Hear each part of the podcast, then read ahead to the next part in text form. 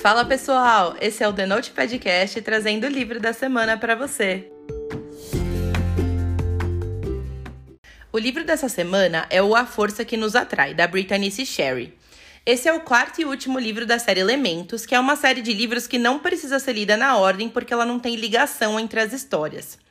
Todos os livros da série têm aquela marca da Brittany que a gente já conhece, em que ela consegue imprimir uma carga dramática alta, mas com um toquezinho de humor sarcástico, de forma que a gente sempre termina os livros dela com o coração aquecido. A Força que Nos Atrai conta a história do Graham. Ele é um escritor cheio de traumas do passado que fizeram com que ele virasse uma pessoa fechada e amargurada. Ele é casado com a Jane e vive em um casamento sem amor, por pura praticidade. A vida dele parece estável quando a Jane acaba engravidando sem querer e a filha dele nasce prematura e correndo risco de vida. A esposa acaba fugindo e abandonando ele para que ele seja pai solteiro. A única pessoa que restou para ajudar o Graham foi a Lucy, a irmã mais nova da Jane, que era quase uma desconhecida para ele.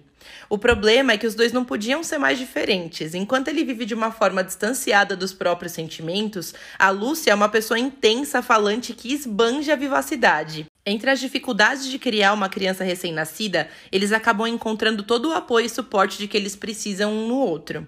O problema é que os fantasmas do passado podem voltar a qualquer momento para acabar com o conto de fadas. Esse livro é escrito em primeira pessoa, com dois narradores diferentes, e esses narradores não poderiam ser mais diferentes do que eles são, gente. Esse livro é um ótimo exemplo de uma história de amor no melhor estilo opostos se atraem. Enquanto um personagem é caladão, traumatizado, introspectivo, que eu inclusive amo, a outra é exatamente o oposto. Uma pessoa alegre, positiva, animada, cheia de esperança e até meio hippie excêntrica. Essa fórmula funcionou bem demais e fez com que as quase 305 páginas desse livro deslizassem com muita facilidade ao longo da leitura. A gente não teve nenhuma parte morne. Para fechar com chave de ouro, a Brittany ainda mandou um plot twist que me deixou chocada perto do fim da história. Pelo contexto de a Lucy ser irmã da Jane, ainda rola toda uma parada de amor proibido que faz as coisas ficarem ainda mais intensas nessa história. Eu amei esse livro.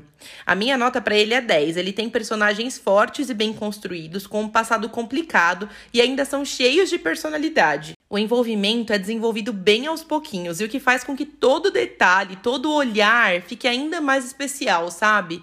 Esse livro aqui foi o mais slow burn da série, e mesmo assim foi capaz de me prender do início ao fim. Eu amo que nos livros da Brittany a gente nem sente as páginas passarem. É aquele tipo de leitura fluida que mata qualquer ressaca literária e que, mesmo com a carga dramática alta, não deixa a gente mal nem precisando de terapia. eu li esse livro na versão digital e ele está disponível no Kindle Unlimited. A série toda está disponível por lá e eu recomendo demais todos eles. Lembrando que a série toda é para maiores de 18 anos porque tem cenas hot, tá? Agora vem a parte com spoiler. E se você não quiser saber os detalhes específicos do livro, é melhor a gente dar tchau por aqui. Depois que você lê, me conta o que você achou. Eu já comecei esse livro perplexa com a falta de caráter do marido da Mary. Gente, o cara abandonou a esposa no meio de um tratamento de câncer, quando ela mais precisava dele.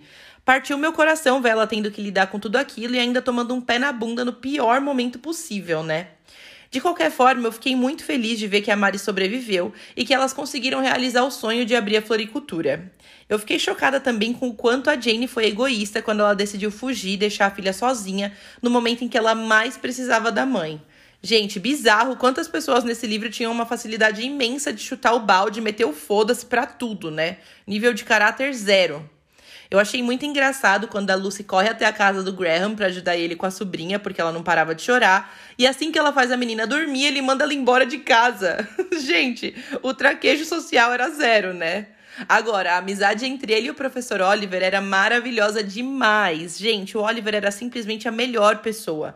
E ele falar para Lucy que ela precisava ficar atenta aos olhos do Graham e não às palavras, porque os olhos dele diziam tudo, fez toda a diferença na relação deles. Gente, eu amei.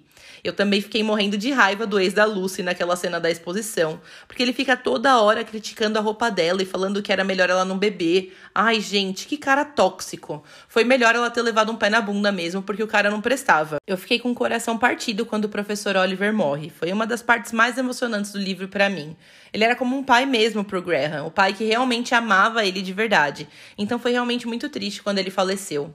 Depois do casamento da Carla, quando Graham decide ser corajoso e assumir os próprios sentimentos e finalmente beija a Lucy, eu gritei, gente. Eu tava torcendo muito por esse momento. E ele ainda fala para ela que a resposta para a pergunta que ela sempre fazia para ele sobre qual era o maior sonho dele era ela. O maior sonho dele era a Lucy. Ai, gente, que casal maravilhoso, cara. Sério, sem condições.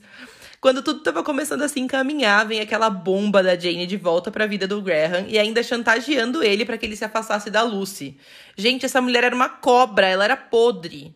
Depois a gente ainda fica sabendo que a filha não era do Graham, e sim do pai dele, que era o ser humano mais desprezível da história da humanidade. Gente, juro que raiva que eu fiquei naquela hora. A nojenta da Jane não valia um pão com ovo, nada, nada. Gente, que mina bizarra.